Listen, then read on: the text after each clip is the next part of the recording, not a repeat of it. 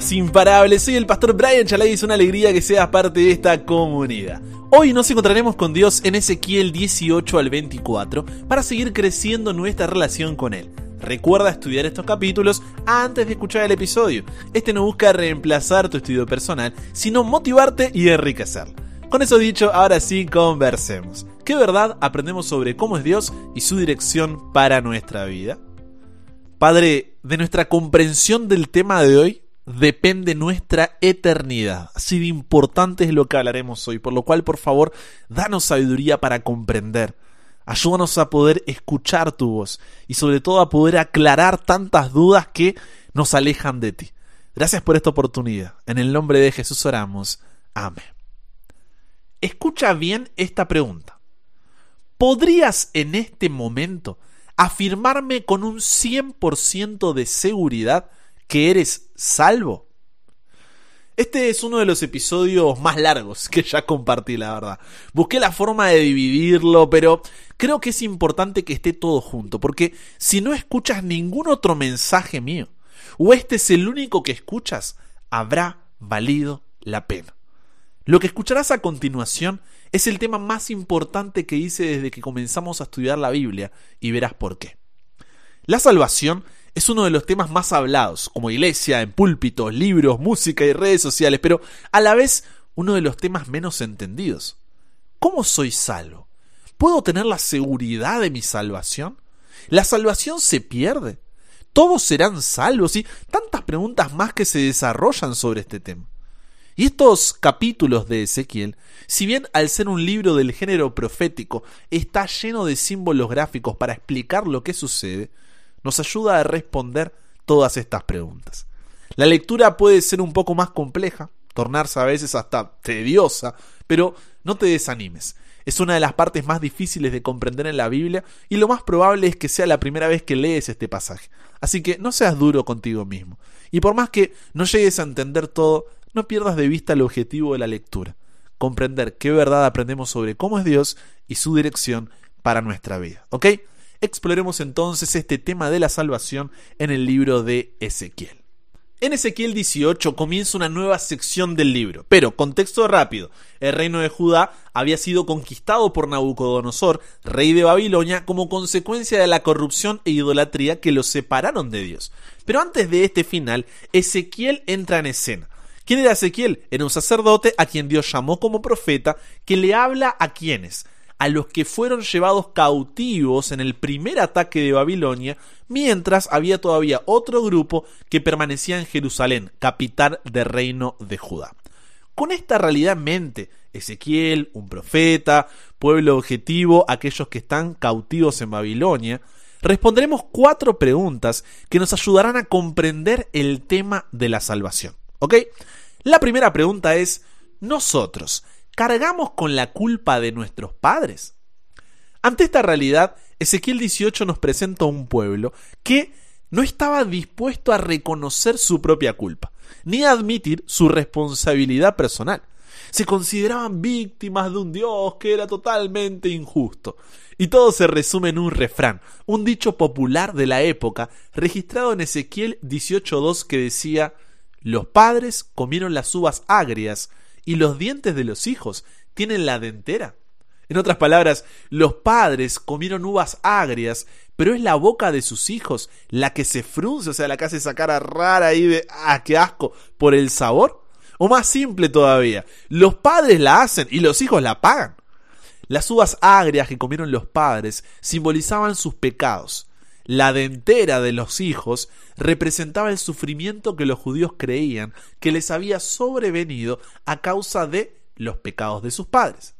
Este es un pensamiento que permanece muchas veces hasta hoy en muchos círculos cristianos a través de lo que se conoce como maldición generacional. ¿Habías escuchado hablar de este concepto de maldición generacional? Se cree que Dios castiga a los hijos con los pecados de los padres. Varios pasajes parecen afirmar esta idea, como Éxodo 25, 34, 7, Números 14, 18 o Deuteronomio 5, 9. Allí Dios advierte que es un Dios fuerte, celoso, que visita la maldad de los padres sobre los hijos hasta la tercera y cuarta generación de los que lo aborrecen. Y esto forma en nosotros la imagen de un Dios que es injusto, porque claro, a ver, ¿por qué debería yo pagar por algo que no hice? El problema aquí es que confundimos castigo con consecuencias. Préstame tus oídos para lo que diré a continuación. Es inevitable que los hijos sufran las consecuencias de la maldad de sus padres, pero no son castigados por las culpas de sus padres, a no ser que participen de los pecados de estos. Por ejemplo, eh, un padre entra en una relación de yugo desigual. Tiene un hijo fuera del marco del matrimonio, pero como no quiere esa responsabilidad, deja a la madre soltera y los abandona. La vida de ese hijo no será la misma. Pero esto no significa que es castigado por Dios y tampoco significa que Dios sea injusto, sino que está sufriendo qué cosa? Las consecuencias de las acciones de su Padre. Esto es inevitable y es parte de la naturaleza, porque no somos seres que estamos totalmente aislados de todo lo demás, somos parte de. Entonces, el alejarnos de Dios, el pecado, degradó y depravó la naturaleza de Adán y Eva. Por lo tanto, nosotros como descendientes de ellos sufrimos las consecuencias del pecado de nuestros antepasados, pero no porque se nos culpe de lo que ellos hicieron. Si esto fuera así, podría acusarse a Dios de ser injusto. No, nosotros somos culpables por los pecados que nosotros mismos cometemos, ya que, como dice Romanos 3, 10 y 23, no hay justo ni aun uno, todos pecamos y estamos destituidos de la gloria de Dios. Por lo que piensa conmigo, ante el pecado del ser humano, Dios tenía dos alternativas. Primero, Él no puede tolerar el pecado porque es incompatible con su carácter santo y justo. Si Dios no rechazara y destruyera el pecado, dejaría de ser un Dios bueno. ¿Qué clase de padre en su sano juicio permitiría algo que destruyera la vida de su hijo? Por eso, en Génesis 2, 16 al 17, les había dicho a Adán y Eva que si comían del árbol del conocimiento, del bien y del mal, iban a morir. Y cuando en Génesis 3.6 vemos que así lo hicieron, Dios debía matar a la primera familia humana cuando cometieron el primer pecado. Pero si bien eso sería justo, ¿dónde quedaría el amor de Dios? ¿Cuál era la segunda alternativa? La puesta en marcha del plan de salvación. Pero para eso necesitaba dejar que la vida de nuestros primeros padres continuara, incluso si eso significaba que las consecuencias, no el castigo, se heredaría de generación en generación, siendo éstas cada vez mayores. Pero finalmente llegaría el momento donde toda perversión, depravación y degeneración que se transmitió de padre a hijo quedará eliminada gracias al sacrificio de Jesús en la cruz que tomó esta condena que nosotros merecíamos para darnos su libertad. De esa forma, Dios era justo porque no toleraba el pecado, pero también era amor porque nos daba la oportunidad de vivir. El resultado final de esto no solo será la salvación de multitudes sin número, sino también la eterna inmunidad contra futuras transgresiones, contra una futura oportunidad de que vuelva a haber pecado. Eso ya no será ni siquiera una posibilidad. Por eso vuelvo a lo que dije anteriormente. Es inevitable que los hijos sufran las consecuencias de la maldad de sus padres, pero no son castigados por las culpas de sus padres, a no ser que participen de los pecados de estos. ¿Quién es entonces el que recibe el castigo de Dios? Ezequiel 18:4 dice, el alma que pecare, haciendo referencia a la persona, esa morirá. Ezequiel 18:19 agrega, ¿por qué el Hijo no llevará el pecado de su Padre? Y responde, porque el Hijo hizo según el derecho y la justicia, guardó todos mis mandamientos y los cumplió, de cierto vivirá. Y Ezequiel 18:20 resume toda esta idea, ¿no? Al decir, el alma que pecare, esa morirá. El Hijo no llevará el pecado del Padre, ni el Padre llevará el pecado del Hijo. La justicia del justo será sobre él, y la impiedad del impío será sobre él. Entonces, esa comprensión de las maldiciones generacionales, como que Dios nos castiga por un pecado que no cometimos, pero que sí cometieron nuestros padres, es totalmente fuera de contexto y no tiene sustento bíblico. Una vez resuelto esto, el profeta Ezequiel responde una segunda pregunta. ¿La salvación se pierde? La cantidad de veces que me llega esta pregunta por mensajes increíble. ¿La salvación se pierde. En otras palabras, una vez que yo creo en Jesús como mi Salvador, no importa lo que haga después con mi vida total, ya soy salvo. O en otra frase, una vez salvo, siempre salvo. Alguien que en su momento creyó en Jesús como su Salvador, pero después se alejó de él y ahora anda en cualquier otra, ¿continúa siendo salva? Para responder bien esta pregunta, necesitamos entender lo que significa la salvación.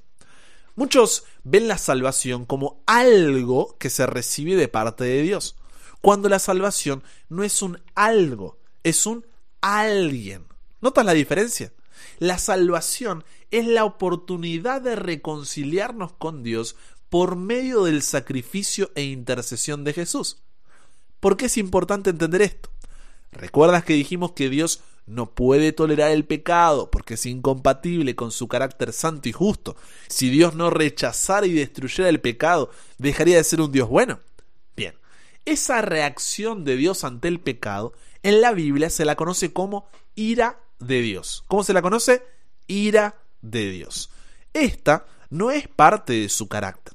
No es que Dios es amor, misericordia, gracia, ira, no, no. No es parte de su carácter. Es más, Isaías 28, 21 la describe como una obra extraña, ya que Él no quiere que nadie muera. No fuimos creados para eso. Pero Juan 3:36 dice que el que cree en el Hijo tiene vida eterna. Pero el que rehúsa creer en el Hijo no verá la vida, sino que la ira de Dios está sobre él. En otras palabras, cuando decimos que Dios nos salvó, ¿de qué nos salva es la pregunta? Y la respuesta es de su ira, de su reacción como un ser santo ante el pecado. ¿Qué significa esto de forma más práctica, Brian? Todavía no se entiende. Mira, por ejemplo, piensa en el sol. ¿El Sol es algo bueno o algo malo? Bueno, es lo que permite la vida aquí en el planeta Tierra, ¿no? Y nos da un sinfín de beneficios, así que algo bueno podríamos decir. Pero, si te pones a pensar, estamos a una distancia promedio de 149,6 millones de kilómetros del Sol. Ahora, ¿podríamos viajar al espacio, estacionar nuestra nave en la presencia del Sol y quedarnos allí? No, ¿cierto? ¿Por qué? ¿Porque el sol es algo malo que quiere destruirnos? No, sino porque nuestra naturaleza humana es incompatible con la suya y seríamos consumidos en el momento que intentáramos acercarnos más al sol. Lo mismo con Dios. Al nosotros tener una naturaleza de pecado y Él una naturaleza de santidad y justicia, no podemos estar en su presencia, somos incompatibles. Y esa obra de ser consumidos como pasaba con el sol es lo que en la Biblia se reconoce como ira de Dios. Pero Romanos capítulo 5, 8 al 10 dice, mas Dios muestra su amor para con nosotros, en que siendo aún pecadores, Cristo murió por nosotros. Así que estando justificados en su sangre, por él seremos salvos de la ira, porque siendo enemigos, fuimos reconciliados con Dios por la muerte de su Hijo. Entonces, ¿qué es lo que hace la muerte de Jesús por nosotros? Mira, Él vivió una vida sin pecado y sufrió nuestra condena para que nosotros podamos acercarnos a Dios, a pesar de nuestro pecado y ser transformados por Él. Nosotros mismos somos inmerecedores e indignos de ir a Dios, pero podemos hacerlo por los méritos de Jesús. Él es el único digno de nuestra adoración. Y cuando regrese por segunda vez, nos dará una nueva naturaleza y podremos estar delante de la presencia de Dios por toda la eternidad. Apocalipsis 21.3 dice que Él morará con nosotros y nosotros seremos su pueblo y Dios mismo estará con nosotros como nuestro Dios. Volviendo así a lo que te dije anteriormente, la salvación no es un algo que se recibe de parte de Dios. No es un acceso, no es no, es un alguien. La salvación es esa oportunidad de reconciliarnos con Dios.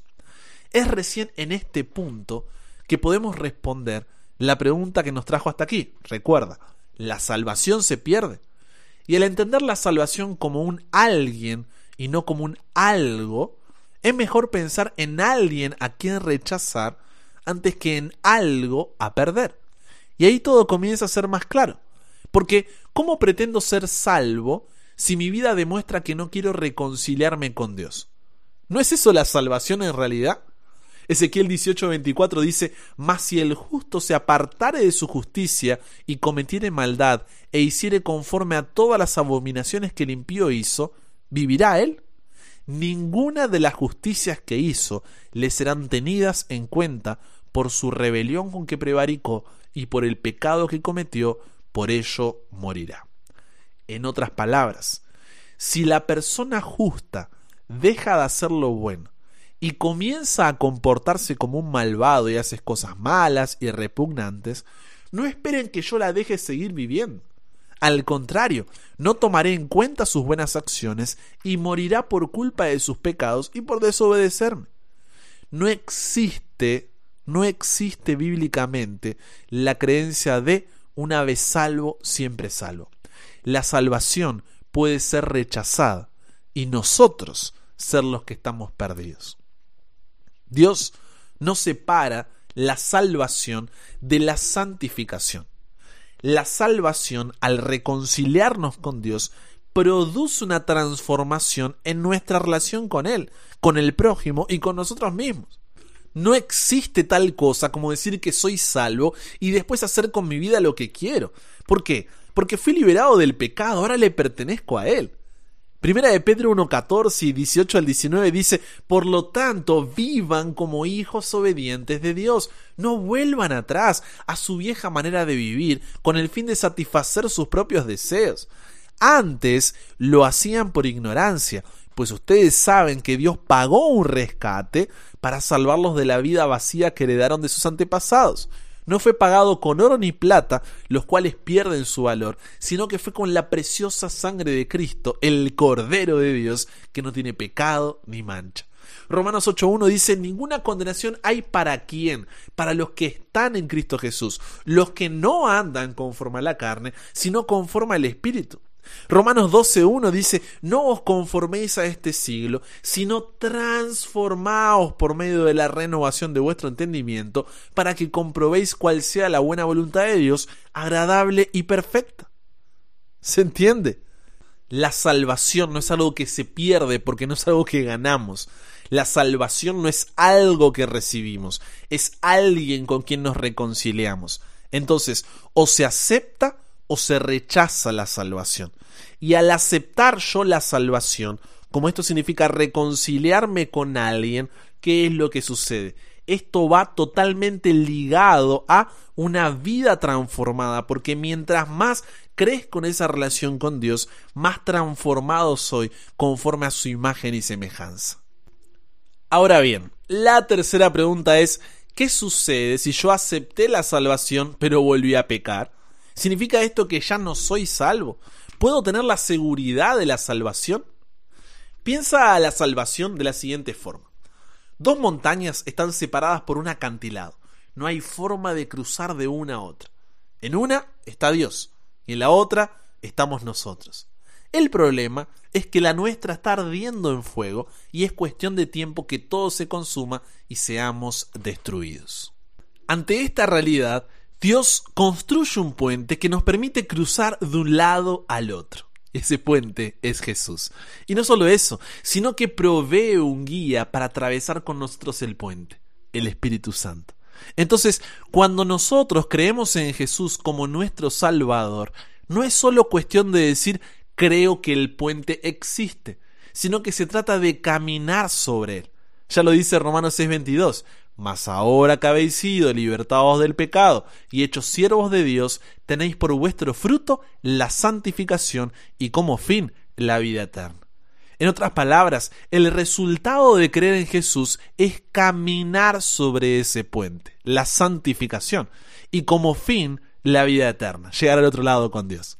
Con esta imagen en claro, cuando pecamos, lo que sucede es que tropezamos en ese puente y caemos, pero seguimos en el puente. Es en ese momento cuando tenemos dos alternativas. Caer en la mentira de pensar que porque caímos ya no podemos seguir avanzando, o, como dice Hebreos 4, 14 al 16, por tanto, teniendo un gran sumo sacerdote que traspasó los cielos, Jesús el Hijo de Dios, retengamos nuestra profesión, porque no tenemos un sumo sacerdote que no pueda compadecerse de nuestras debilidades, sino uno que fue tentado en todo, según nuestra semejanza, pero sin pecado. Acerquémonos, pues, confiadamente al trono de la gracia para alcanzar misericordia y hallar gracia para el oportuno socorro. Solo cuando recordamos que, como dice Efesios 2.8, por gracia somos salvos por medio de la fe, y esto no es algo nuestro, sino que es un regalo de Dios, entendemos que el reino de los cielos no es para los que nunca caen, sino para los que habiendo caído, influenciados por el Espíritu Santo, tienen la humildad de aferrarse a Jesús y volverse a levantar. El propio apóstol Pablo nos cuenta su experiencia. En Romanos 7:19 dice, porque no hago el bien que quiero, sino que el mal que no quiero, eso hago. Versículo 24-25, miserable de mí, ¿quién me librará de este cuerpo de muerte? Y termina diciendo, gracias doy a Dios por Jesucristo, Señor nuestro. Volviendo a la pregunta que nos trajo hasta aquí, ¿qué sucede si yo acepté la salvación pero volví a pecar? ¿Significa esto que ya no soy salvo? La respuesta es no, no significa eso. Ezequiel 18, 21 y 22 dice, Mas el impío, si se apartare de todos sus caminos que hizo, y guardare todos mis estatutos, e hiciere según el derecho y la justicia, de cierto vivirá, no morirá. Todas las transgresiones que cometió no le serán recordadas, en su justicia que hizo, vivirá. Jesús, como dice Hebreos 7 y 8, está intercediendo por nosotros delante del Padre en el santuario celestial. Y cada vez que vamos a Dios con nuestro pecado, que merece que seamos condenados a muerte por Él, Jesús se pone en medio y dice, ¡Ey, ey, ey, ey! Yo pagué por Él. De esa forma, aún a pesar de nuestro pecado, podemos tener la seguridad de nuestra salvación. Ojo, esto no significa que, ah, entonces puedo seguir pecando y utilizo esto como una excusa para continuar en ese pecado. No. La gracia de Dios no es una excusa para seguir pecando, sino una razón para levantarse. Y mientras más te aferres a Dios, mientras más lo conozcas a Él, mientras más lo ames a Él, más soltarás el pecado, más rechazarás el pecado y más dejarás de lado tu amor por ese pecado. Finalmente, en cuarto lugar, usando nuevamente nuestro ejemplo, recuerda, dos montañas están separadas por un acantilado, no hay forma de cruzar de una a otra, en una está Dios, en la otra nosotros, el problema es que la nuestra está en fuego y es cuestión de tiempo que todo se consume y seamos destruidos. Ante esta realidad Dios construye un puente que nos permite cruzar de un lado a otro que es Jesús. Y no solo eso, sino que provee un guía para atravesar con nosotros el puente, el Espíritu Santo. Entonces, la cuarta pregunta es, ¿cuándo es que alguien deja de ser salvo? Esto solo pasa en dos escenarios. Cuando la persona piensa que por haber caído una y otra vez no merece o no es digna de volver a levantarse y seguir cruzando el puente, entonces se da vuelta y se baja del puente. O cuando la persona ni siquiera se sube al puente porque Jesús murió para salvar a todos, pero no todos serán salvos. En otras palabras, la única razón para dejar de ser salvos es cuando negamos a Jesús, cometiendo así el pecado contra el Espíritu Santo, que es cuando ya no vemos al pecado como pecado y rechazamos su guía para cruzar por los méritos de Jesús hacia los brazos del Padre. Cuando decididamente vivimos en un estilo de vida de pecado y no queremos salir del mismo. Todo lo que no sea eso todavía puede ser restaurado por Dios, sin ser su gracia una excusa para caer sin una razón para levantarse. Es decir, no es que digo, ah, Dios me perdona, así que voy a hacer mi vida lo que quiero, sino que lucho con eso porque sé que está mal. Y sin importar cuántas veces fui derrotado, sigo buscando a Jesús porque sé que solo en Él encuentro la verdadera libertad. El resto de los capítulos de Ezequiel que leímos tienen como objetivo mostrar en la historia del pueblo la justicia de Dios explicada en el capítulo 18, el por qué algunos se salvan y otros no Así en Ezequiel 19, el profeta describe la historia de los reyes como una cadena de desobediencia y maldad que condujo a la destrucción y la esclavitud.